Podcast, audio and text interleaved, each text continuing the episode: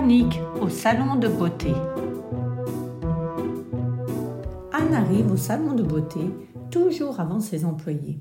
Il faut être exemplaire lorsqu'on est patronne. Alors elle met un point d'honneur à ce que son établissement esthétique soit propre et parfaitement rangé dès l'arrivée de la première cliente. Ce n'est déjà pas facile en ce moment, avec toutes les chaînes de salons de beauté qui proposent des soins à prix cassés en plaçant les clientes dans des placards. Alors rigueur et vigilance s'imposent. Chaque détail a son importance pour que les clientes se sentent bien et confortables. D'autant que les exigences de la clientèle sont de plus en plus élevées. Elle parvient toujours à répondre aux besoins, mais ses employés sont moins habiles et soucieux de plaire qu'elle. C'est normal, pense-t-elle. Ce n'est pas leur business, même si leur emploi en dépend. Elle demeure insouciante des conséquences de leur négligence.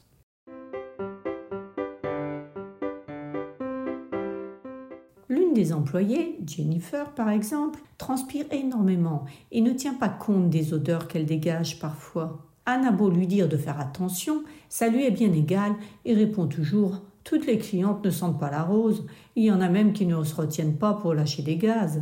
Il est vrai que ça arrive souvent, surtout pendant les soins d'épilation, où les clientes, malgré tous leurs efforts pour se retenir, pètent, gênées de commettre l'acte disgracieux, en même temps qu'elles sont gênées de se retrouver dans des positions parfois humiliantes pour épiler le maillot à l'avant comme à l'arrière.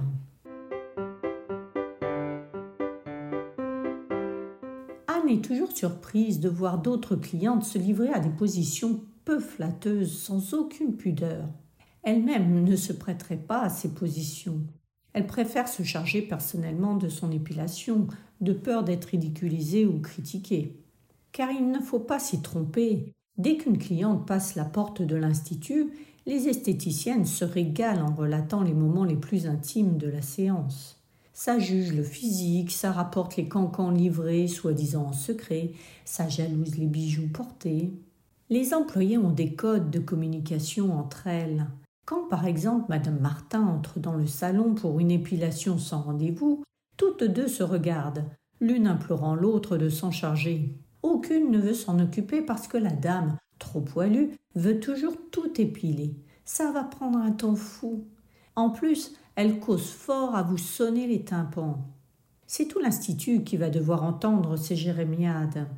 Et comme c'est lundi, on aimerait bien démarrer en douceur.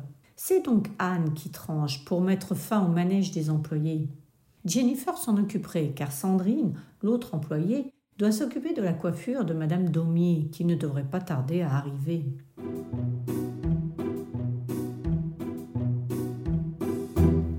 plus Sandrine se charger de l'épilation, depuis qu'elle a brûlé à la cire les lèvres vaginales d'une cliente qui a dû repartir en boitant pour éviter les frottements douloureux. Anne lui a pourtant financé une formation pour maîtriser l'épilation orientale, très tendance et bio, pensant que cela boosterait une clientèle à la recherche de soins plus authentiques. Elle a fait venir Jamila, experte en la matière. Celle-ci lui montre comment malaxer la pâte à épiler Comment l'appliquer en la pressant pour que la pâte emprisonne bien les poils à extraire et comment bien retirer la bande d'un coup sec pour plus d'efficacité sans oublier de poser aussitôt la paume de l'autre main sur la surface de la peau endolorie pour soulager la cliente.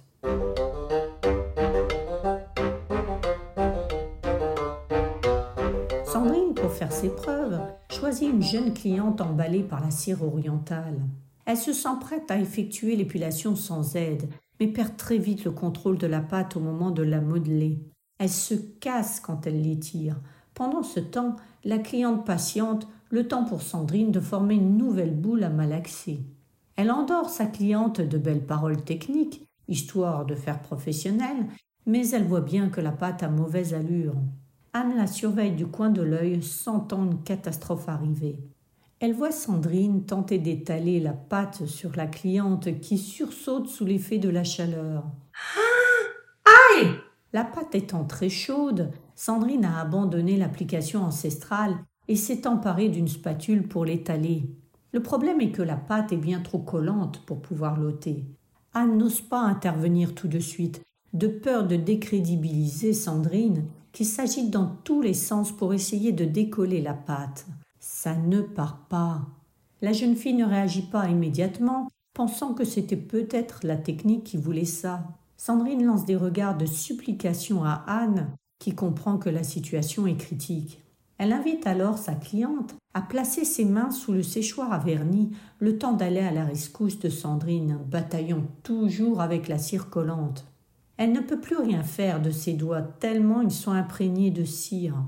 Anne essaye elle aussi d'enlever la cire avec la spatule, mais elle résiste, collée pareille à de la glu sur la jambe de la jeune fille qui réalise maintenant que la cire ne s'enlève plus. Anne la rassure en lui disant les mots qu'il faut dans ces cas-là. Ne vous inquiétez pas, on ne vous fera pas payer l'épilation. La stagiaire a commis une erreur qu'on va vite corriger. La jeune fille, rassurée à l'idée d'avoir un soin gratuit, reste calme contrairement à Sandrine et Anne qui s'affairent dans tous les sens. Et comme cette fichue cire refuse de partir gentiment, Anne décide de passer à l'arme radicale, l'acétone. Ça sent mauvais, ça agresse, mais elles n'ont plus le choix. Alors Sandrine met des heures à tout enlever et offre un massage pour ne pas laisser la cliente sortir avec un sentiment négatif de l'institut. Ouf, Sandrine a eu chaud et préfère renoncer à l'épilation pour ne faire que la coiffure, son métier premier. Anne se sent désarmée face aux catastrophes répétées de son employé, mais elle la garde parce que les clients l'aiment bien malgré ses maladresses. Plus elle commet d'erreurs, plus les gens s'apitoient sur elle et l'encouragent à mieux faire. Le problème est que cela coûte cher de récupérer ces catastrophes en proposant des gratuités aux clientes pour ne pas les perdre.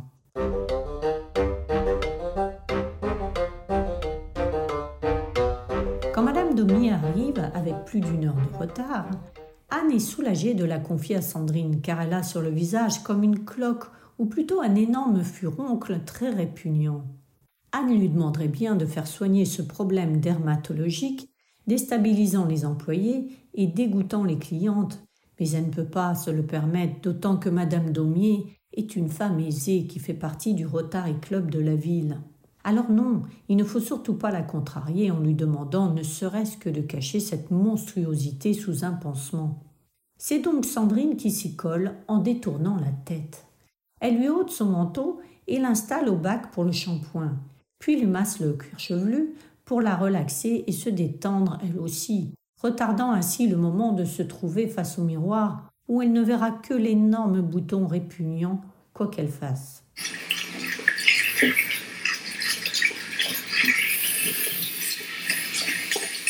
Alors elle prend son temps pour la plus grande joie de Madame Daumier, puis se résout à l'emmener à son poste de travail pour la coupe.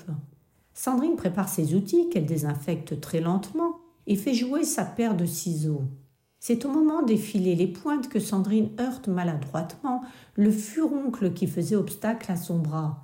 Madame Daumier s'égosille à gorge déployée, pareille à une sirène stridente aux aigus perçants, manquant de s'évanouir tant elle était horrifiée par le spectacle du furoncle percé par le geste malencontreux de Sandrine.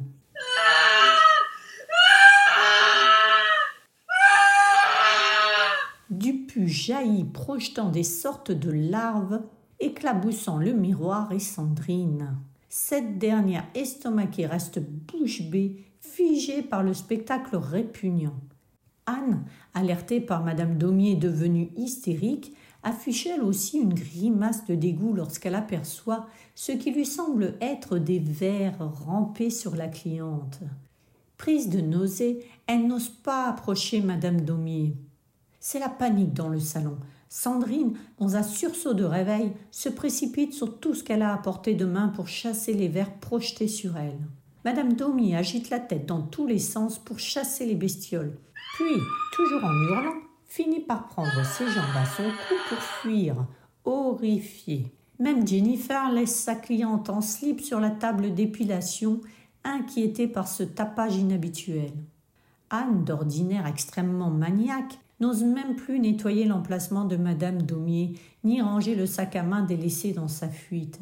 C'est Sandrine qui s'en charge pour se donner bonne conscience tant elle se sent responsable de la catastrophe. Une de plus. C'est elle aussi qui rapporte le sac à main de Madame Daumier. qu'elle retrouve alitée, soignée par son docteur qui avait bien pris soin de cacher la blessure sous un pansement. Anne apprendra plus tard que Madame Daumier avait sans doute été victime d'une sale bête qui aurait pénétré sa peau pour y pondre des petits. Elle qui avait raconté si fièrement son dernier voyage en Afrique lorsque Sandrine lui massait le cuir chevelu.